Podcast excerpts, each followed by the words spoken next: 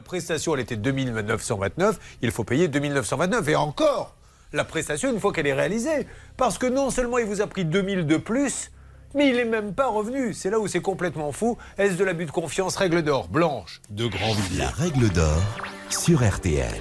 Alors Julien, je penserais plutôt à l'abus de faiblesse. Il faut savoir que l'abus de faiblesse est réprimé à la fois par le code de la consommation et à la fois par le code pénal.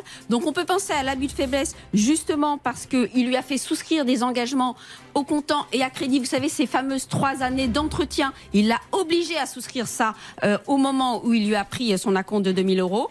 Et ensuite, l'article 223-15-2, code pénal, abus de confiance également, parce qu'il lui a repris 2000 euros. Julien, je suis d'accord, il ne pouvait pas oublier qu'il avait déjà perçu un acompte de 2000 euros.